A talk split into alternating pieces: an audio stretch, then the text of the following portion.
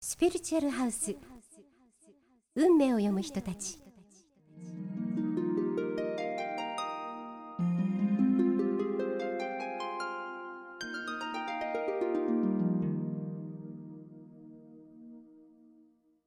皆さんこんにちは。ポッドキャストスピリチュアルハウス運命を読む人たちにようこそ。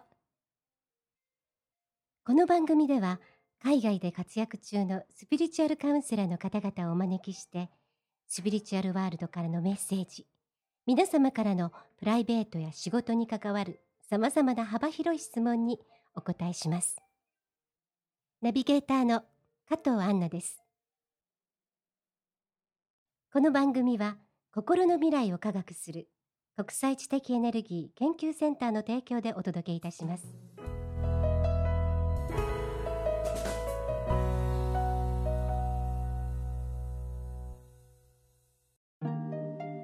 本日より始まりましたスピリチュアルハウスに最初にお越しいただきました先生をご紹介しましょう。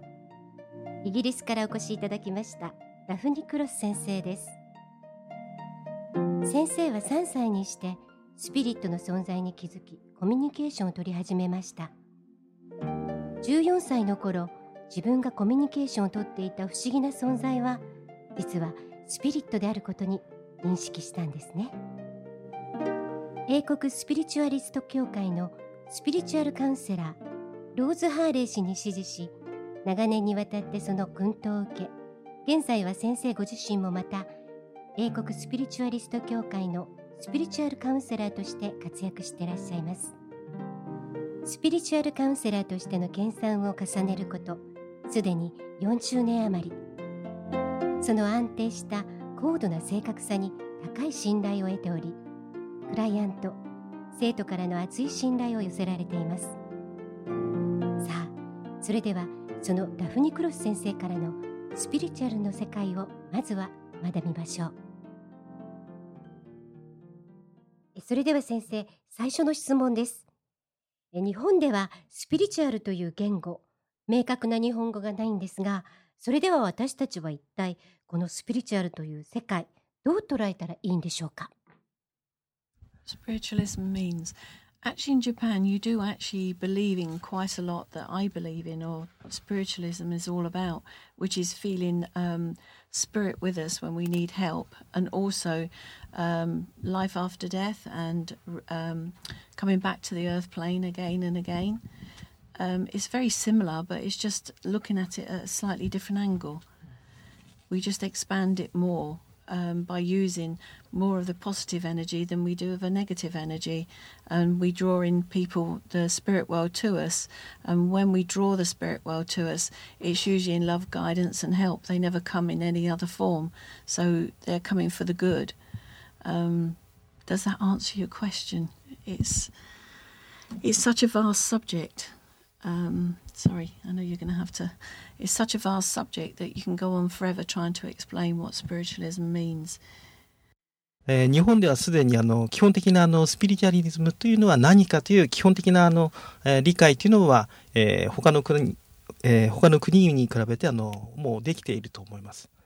あのつまり、えー、日本ではすでにあの、まあ、大方の人がですね、えー、多かれ少なかれあの、えー、死後の世界あつまりあの、えー、肉体的な死の後に、えー、もうすでにあの、えー、その後の、えー、世界があるというような基本的な認識ができているからです。ただあの一つの違いというのはあのまあ、イギリス、え、ダフニー・クロス先生のいらっしゃるイギリスではですねそれにさらにあのそれをあの、え、エネルギーとして捉えている。つまりあのポジティブなエネルギーあるいはネガティブなエネルギー。まあ基本的にあのスピリットにあのネガティブなものはないんですがそういうエネルエネルギーという観点から捉えているということがあります。日本ではすでに出来上がっていたんですね。ただこのスピリチュアルというものをイコールエネルギーというふうに考えるっていうことは私初めて知りました。ではこのポジティブなエネルギーを得るためには私たちは何から始めたらいいですか Well, you start from it in your own lives because there's in many people's lives there's part of their lives which are very negative and by surrounding it with positive energy it can turn the negative into positive which again is very good. And the way that I've done it, and Spirit taught me many years ago, is if there's a problem, you surround it with a blue light, and I just mentally ask Spirit to help me, and it seems to work. So it's something that I've practiced, and hopefully other people can practice as well.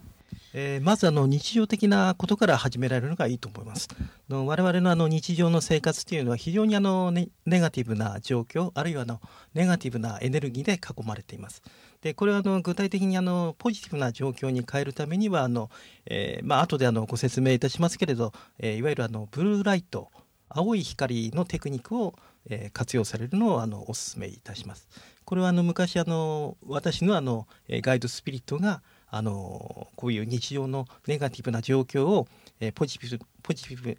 ポジティブな状況に変えて、えー、前向きに生き生きていけるようにあの教えてくれたものです。そのブルーライトは私たちでも簡単に行うことができますか？Very easy. It is just practicing it. Um, it is so simple that I do it nearly every single day, just as an easy thing. But it's so easy that anybody can actually use this blue light. このブルーライトテクニックっていうのは非常にあの簡単です。ですからあの日常的にあのどなたでもあの活用できると思います。あの私自身もほぼ毎日あの、えー、活用いたしております。つまりすべてのネガティブをすべてポジティブに変えてしまうっていうことですよね。素晴らしいです。ぜひやってみたいです。